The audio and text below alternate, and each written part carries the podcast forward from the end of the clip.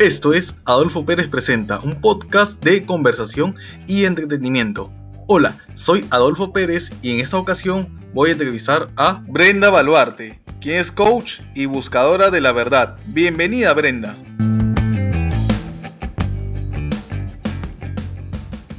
Se dicen tantas cosas del coaching existen tantas especialidades del mismo. ¿Es un estilo de vida? ¿Es una carrera?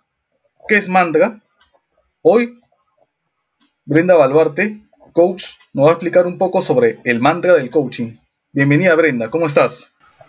Gracias Adolfo, la verdad que súper contenta eh, de poder estar acá en tu espacio, eh, contenta por la invitación y sobre todo verte haciendo tantas cosas interesantes eh, como, como amigo, como persona, creciendo, así que encantada de estar aquí, muchísimas gracias. Muchas gracias Brenda, ¿qué tal? Y la primera pregunta es, ¿qué es un mantra? Porque es un término un poco conocido.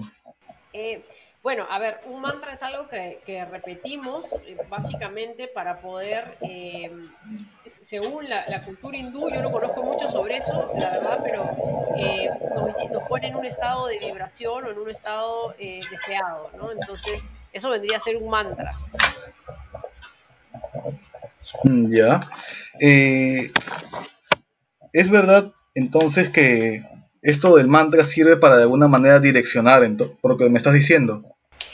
Eh, a ver, yo te, voy a poner mi postura, ¿no? Ya, claro. Efectivamente, como tú has mencionado, yo tengo una certificación, eh, estudié en la universidad, en la UPC, y luego me certifiqué en México por Global More Solution con el creador del coaching sistémico. El problema creo que se da hoy en día es la poca comprensión sobre el coaching, ¿no? Pareciera que el coaching está muy ligado a la idea de motivación, coach motivador.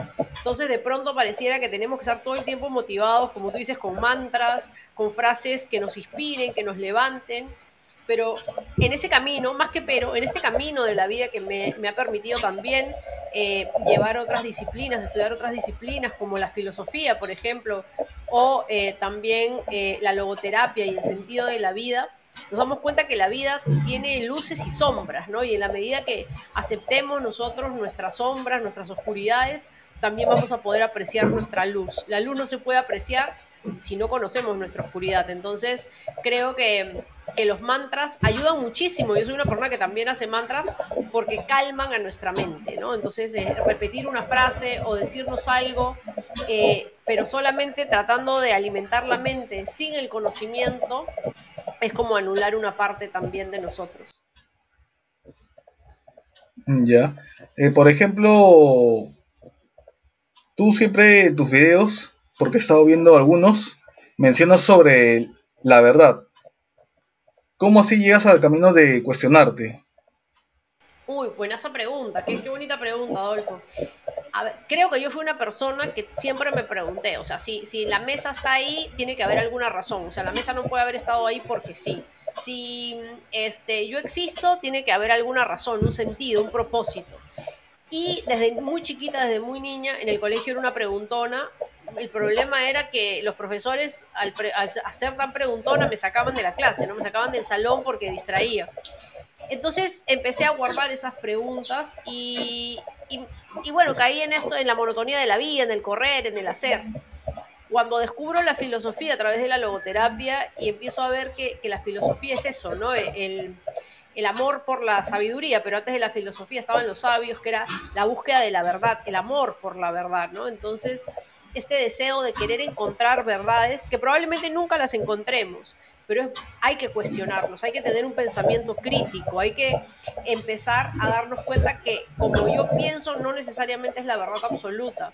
Y cuando me arriesgo a cuestionarme, creo que se amplifica mi sistema de creencias, se amplifican mis capacidades y desarrollo habilidades que probablemente no sabía que tenía. Buenazo, buenazo. Sí, siempre es bueno cuando uno se redescubre, sacas a la luz el potencial que se tenía guardado, como se dice. Totalmente, totalmente. Y, no somos conscientes de eso, ¿no? Eh, hay, como una especie de carrera frenética, pareciera de, llegar a algún lado, y no nos cuestionamos nada, ¿no? Nos dicen, la política es así porque sí, la religión es así porque sí, la ciencia es así porque sí, y de pronto no nos damos cuenta que nos estamos perdiendo de un montón de cosas. Entonces, frente a esta situación, por ejemplo, de pandemia, eh, ¿cómo estamos reaccionando? ¿no? ¿Qué está sacando esta pandemia de nosotros? ¿Está sacando lo mejor de nosotros o ya queremos que pase, ya queremos volver a la normalidad? No estamos valorando este tiempo de autoconocimiento.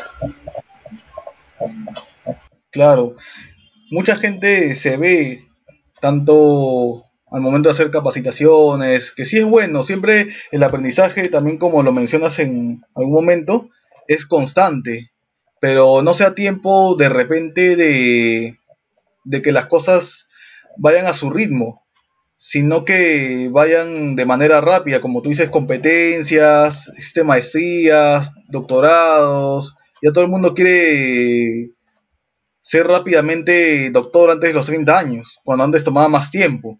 Totalmente, y hay, Totalmente, y hay, hay algo, y, cada, pareciera que, lo tienes que hacer en menos tiempo, ¿no? O sea, es como, tienes que, eh, yo, recuerdo una frase que salió mucho en publicidad cuando, cuando recién arrancó la cuarentena, es, el mundo ha parado, pero tú no tienes que parar. Y entonces, como tú dices, no tienes que tener un doctorado, una maestría. O sea, si no tienes una maestría, no tienes un doctorado, no eres competente, ¿no? O, no, eres una competitiva. Y yo pienso que, por ejemplo, en Sócrates, ¿no? Platón, Aristóteles, en Jesús, en Buda, no han leído todo lo que yo he leído. Y, no es que yo haya leído mucho tampoco, ¿no? Yo he leído muy poquito, pero, probablemente tuvieron muchísimo menos accesos que nosotros. Entonces, hay que, hacer, eh, creo que esta distinción que tú has mencionado muy bien, Adolfo, el tiempo. Todo toma un tiempo. Y, hay y ese tiempo también permite madurar el conocimiento porque lo que estamos haciendo ahorita es, tenemos muchísima información, pero hay que saber gestionar esa información. El que, el que tengamos acceso a la información en un celular no significa que yo tenga conocimiento. Conocimiento tiene que ver con la destreza que yo tenga para poder aplicar ese conocimiento y con la experiencia que yo tenga aplicando ese conocimiento y mi pensamiento crítico para poder discernir y poderlo aplicar de la manera correcta. Entonces, hay otras variables, no solamente es información, entonces, a veces confundimos, ¿no? Oye, me meto a un curso, me meto a algo, pero hay un proceso para poder generar aprendizaje. Claro, la especialización en todo. Porque, por ejemplo, yo conversando con una amiga, me dice, sí, hay que meternos en curso, por acá, por allá, está bien. A veces cuando no tiene demasiado tiempo, quieres estudiar cualquier cosa, digo, ¿no? Cualquier cosa, y no está mal, no está mal, es respetable, pero hay que saber cómo gestionar la información, como dices. Y cómo una persona puede trazarse sus objetivos y a qué ritmo debe cambiar, o mejor dicho, a qué ritmo debe ir si es que no le gusta su estilo de vida. Debe ir un ritmo lento o debe ir un ritmo bastante rápido. Por ejemplo, dicen metas, que es una meta en seis meses, pero en el camino hay distractores. Hay distractores que impiden que esa meta en de seis meses sea ocho o hasta nueve meses. Buenazo, mira, eh, yo pienso que hay que primero que hay que aprender a conocer nuestro ritmo, ¿no? Todo, todos los resultados que queremos fuera, como digo en uno de mis videos, tenemos que hacer primero el trabajo interior. Si yo no, yo no he hecho el trabajo interior, yo es probable que esas cosas, esas metas que me pongo, sean o más largas y que no las disfrute, porque tenemos que entender que hay dos puntos no equidistantes, el día que nacemos y el día que nos vamos de esta tierra. Y eso no es la vida, o sea, llegar a la meta no es la vida, es lo que pasa en el camino, es la vida. Entonces a veces nos olvidamos de eso, ¿no? Y quiero ser un gran gerente, quiero ser un gran emprendedor, quiero ser millonario. Eso está bien, porque ponernos objetivos nos mueven a la acción. Pero el día que lleguemos a ese objetivo, ¿qué sucede con nosotros? No se trata de llegar, se trata de en quién nos convertimos mientras llegamos. Y entonces ahí yo vuelvo a hacer este este paréntesis con el coaching, ¿no? Pareciera que, el coach es ese motivador que te va gritando y arengando todos los días, vamos Adolfo, tú puedes, vamos, tú eres lo máximo, vamos Brenda, tú puedes, cuando en realidad em, el, coaching nace de, el entender que estoy en un estado A y quiero llegar a un estado B y quiero hacer un proceso de cambio, pero no de cambio hacia afuera, sino de cambio de adentro hacia afuera, transformando paradigmas, reestructurando paradigmas, entendiendo que la mente es poderosa, sí, pero también tengo que tener conocimiento, porque sin el conocimiento la mente es como un caballo de bocado donde tengo que tener un ritmo y un proceso y que mi ritmo y proceso de aprendizaje es distinto al otro, entonces yo o a otra persona, entonces yo no, yo no estoy compitiendo con nadie. Y a veces pareciera que este mundo se ha vuelto más competitivo, ¿no?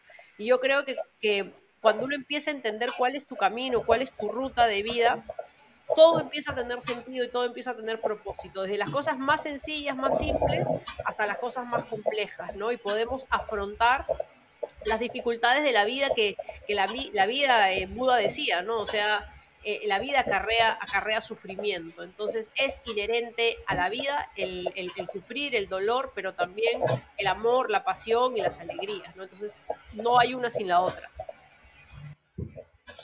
Citas mucho a Buda. Imagínate que, bueno, si es que no hubiera esto del COVID,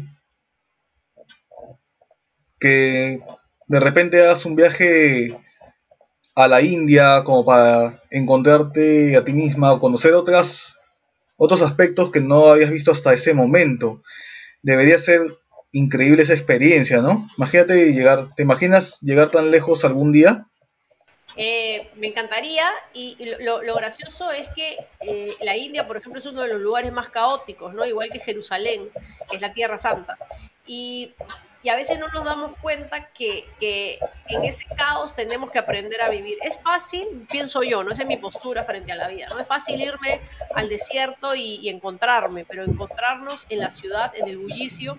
Yo em, estoy llevando una formación en mitología comparada y simbolismo religioso y ahí he descubierto, por ejemplo, que, que la, influencia del judaísmo y ahora, bueno, el catolicismo para, para, para nosotros, para este lado del, del, mundo, por ejemplo, eh, influye mucho la creencia pues, de ir al desierto, ¿no? Eh, Jesús se encontró en el desierto, Israel un pueblo que habitó en el desierto por 40 años, entonces qué importante es entender que en el desierto nosotros encontramos ese vínculo con lo divino, ¿no? Porque tenemos que entender que como personas, como seres humanos, también tenemos una parte divina, más allá de la religión que profesemos, ¿no?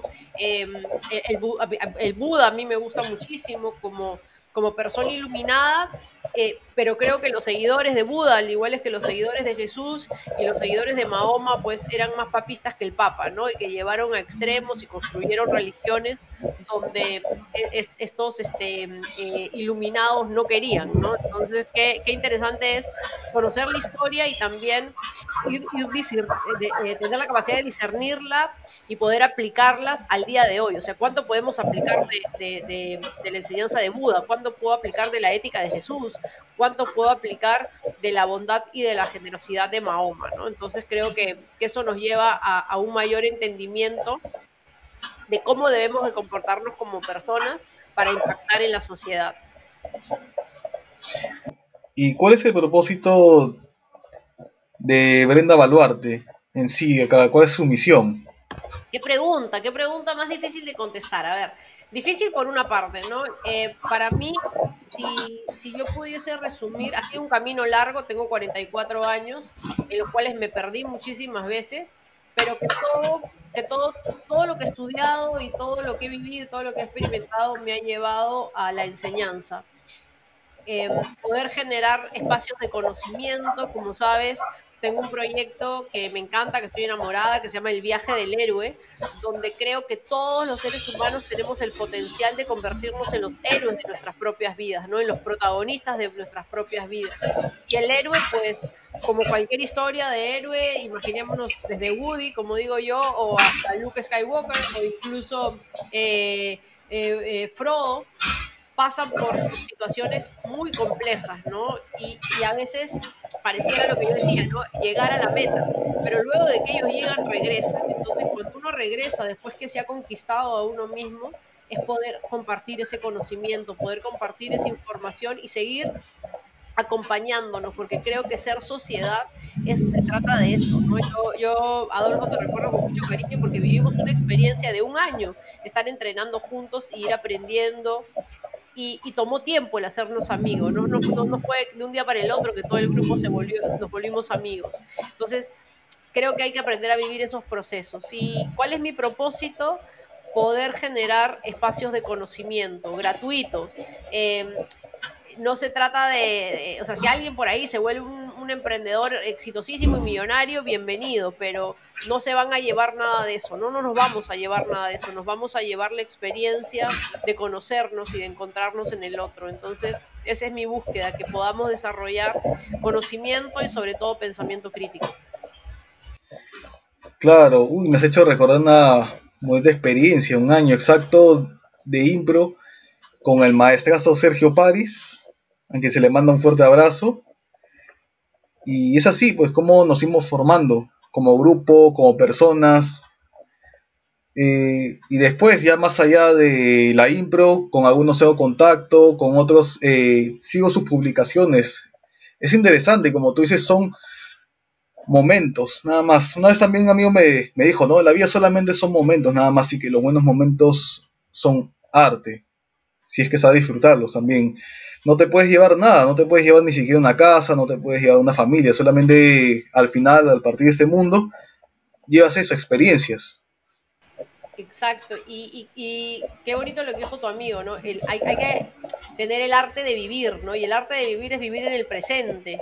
Eh, ahorita, por ejemplo, estoy escuchándote, conectadísima contigo, eh, desenchufada de otras cosas, de otras preocupaciones, y a veces nos olvidamos, ¿no? Siempre estamos viviendo como a destiempo. Entonces yo creo que hay que ponernos metas, efectivamente, porque como digo, eso nos ayuda a ilusionarnos con algo, pero que la meta no sea el sentido de nuestra vida, ¿no? que nuestro propósito tenga que ver más con qué, se, qué tipo de ser humano me estoy convirtiendo, qué, cuánta, cuánta, cuánta virtud hay en mí. Y no desde un plano moral, sino cuánto me estoy construyendo. ¿Me gusto el día de hoy? No hay que preguntarnos eso, ¿no, Adolfo? Oye, ¿me gusta en quién me he convertido hoy día?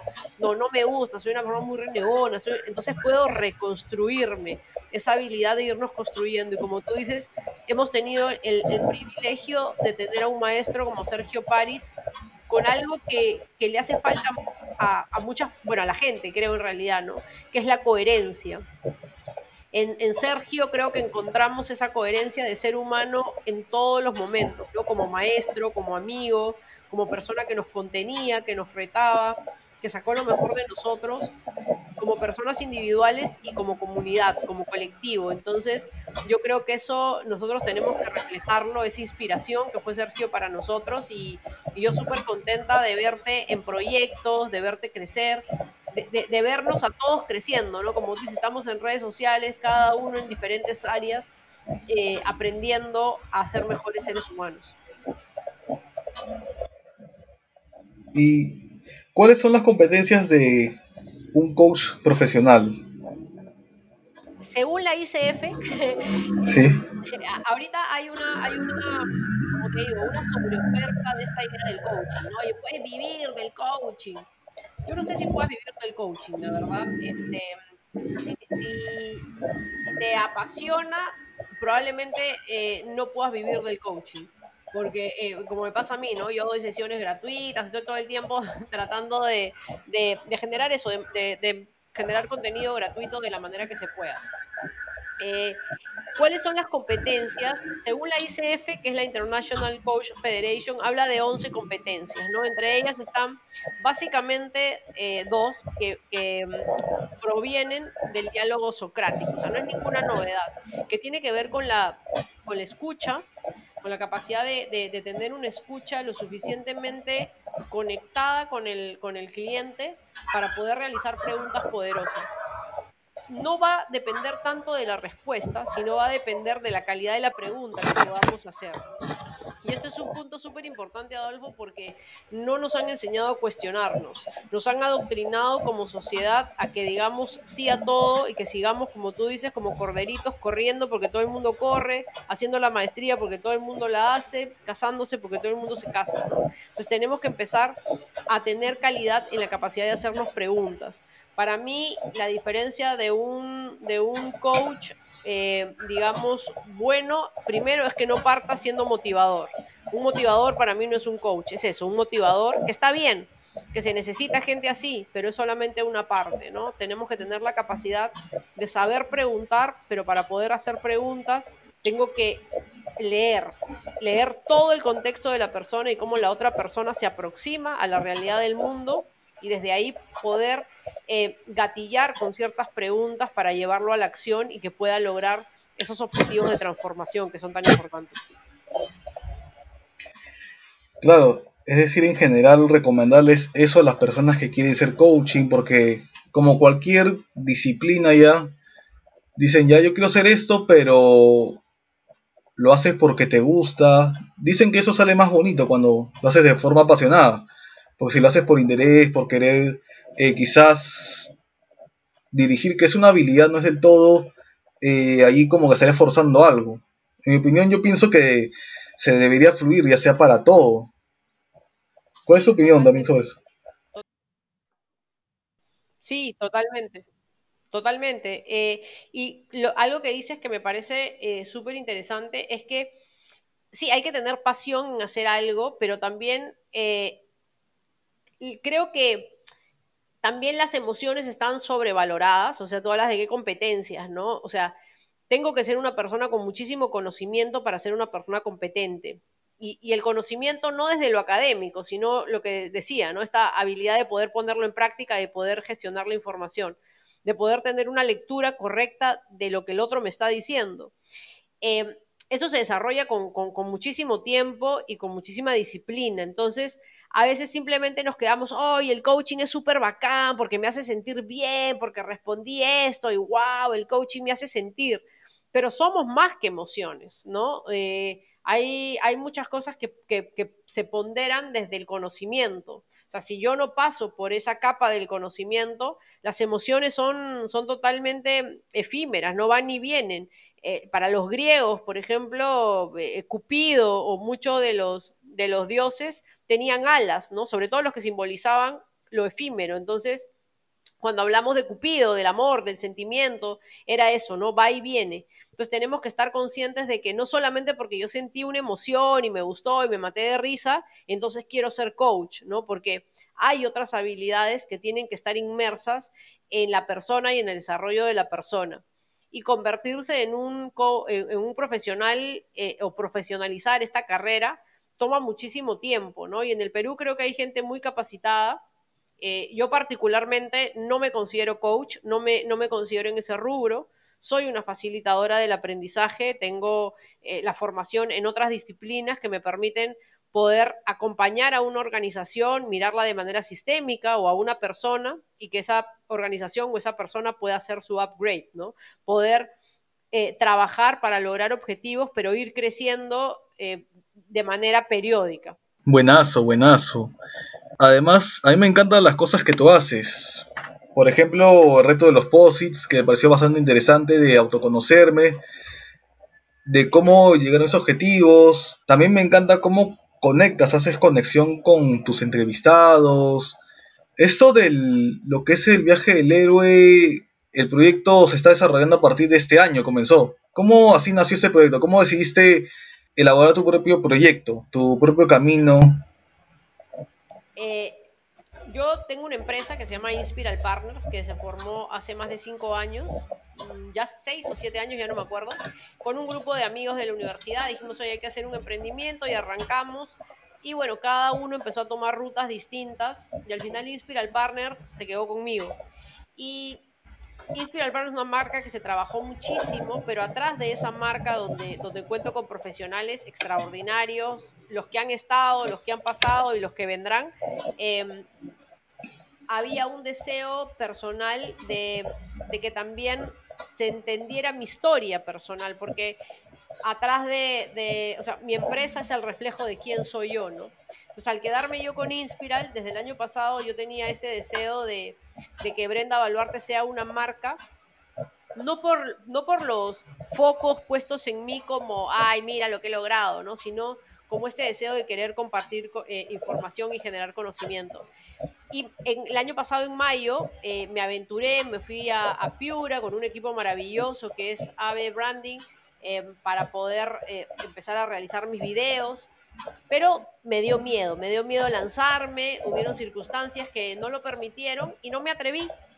Y este año, a raíz de lo de la pandemia y todo, dije, bueno, creo que es el momento y con miedo, porque hay que, hay que decirse que uno se lanza a un proyecto con miedo, porque si, soy, si no le gusta a nadie, si a nadie le gusta la historia del viaje del héroe, eh, qué pasa si, si nadie me sigue, si nadie ve mis videos. Y Sergio, que fue mi primer entrevistado, eh, justamente hablamos de eso, ¿no? ¿Qué pasa si no le gusta a nadie? No importa, pero tú lo disfrutas, a mí le digo. Entonces, de eso se trata. Y ahí nace, ahí nace el viaje del héroe. Eh, es un proyecto que abarca, o trata de abarcar dos redes sociales, básicamente en mi canal de YouTube, que es el, Brenda Baluarte, el viaje del héroe, con entrevistas a profesionales realmente eh, de, alta calidad de Argentina, México, Perú, España, que se han sumado a este proyecto. Eh, por otro lado, tratar de dar clases de coaching, que la gente pueda, eh, pueda generar este propio autodescubrimiento. A veces no tenemos recursos para pagar a un coach o para pagar a un psicólogo, entonces podemos recurrir a, estas clases donde nosotros mismos aprendemos a cuestionarnos, metodologías ágiles de innovación.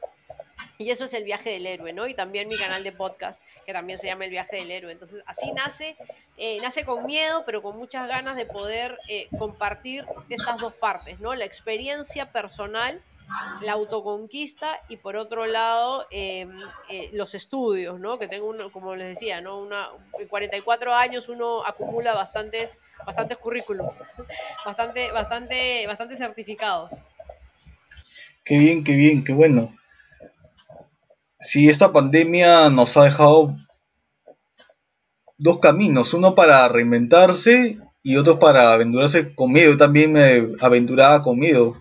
Yo entrevisté justamente a mi amigo de la frase de los buenos momentos y al comienzo estaba con miedo, hasta hoy estoy con miedo, también por lo que eh, hace tiempo que dejaba de hacer podcast y me preguntaba primero qué saber, hacer un podcast, cómo se hace y recurría a toda esa información para tener algo básico y me lancé, me lancé con miedo, luego hice el Instagram, también me lancé con miedo, pero salí bien, como dicen por ahí, hacerlo con miedo y aventurarse.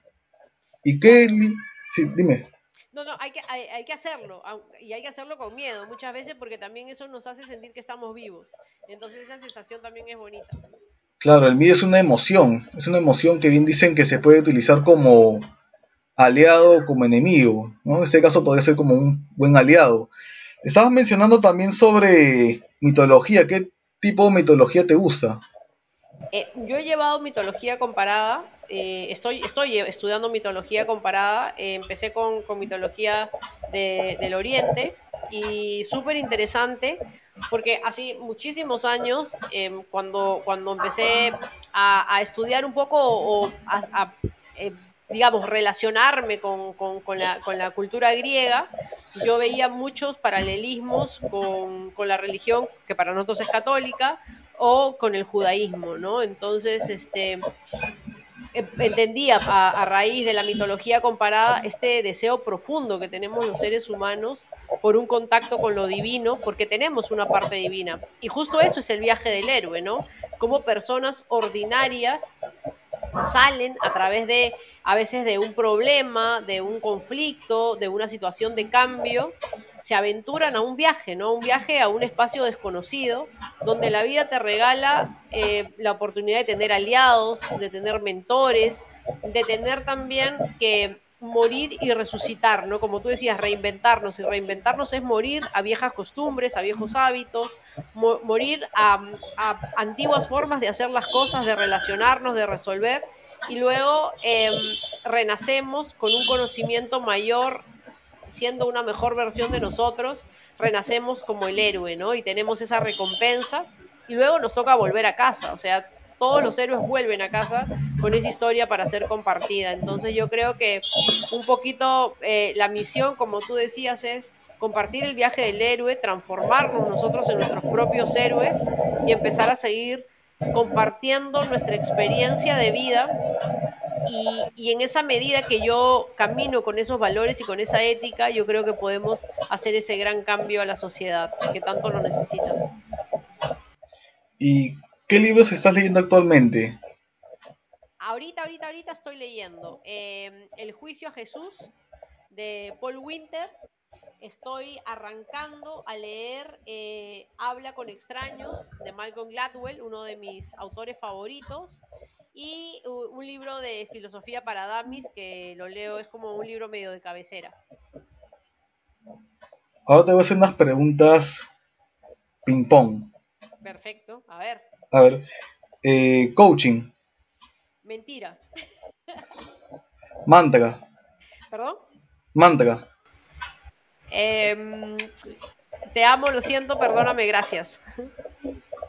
Buda. Inspiración. Mitología. Comprensión de lo divino. El viaje del héroe. Yo. Brenda Baluarte. Un ser humano con todo lo que ser ser humano significa. Bien, Brenda. Eh, muchas gracias por tu tiempo. Ha salido súper la entrevista. Y algo que quieres decir ya para finalizar. Gracias, me gustaría, eh, quiero aprender esa palabra en otros idiomas para agradecerte, Adolfo, me siento súper contenta de, haber em, estado en esa entrevista, lo he disfrutado un montón, cuenta conmigo las veces que quieras. Em, éxitos en tu proyecto, la verdad que lo estás haciendo extraordinario, me he sentido súper cómoda, preguntas súper interesantes y nada, con ganas ya de escuchar la entrevista y de poderla compartir. Muchísimas gracias a ti y a todos los que nos están escuchando y, que también em, puedan seguirme eh, a través de mis redes sociales, Brenda Baluarte y Brenda Baluarte, el viaje del héroe. Muchas gracias por tu tiempo, Brenda.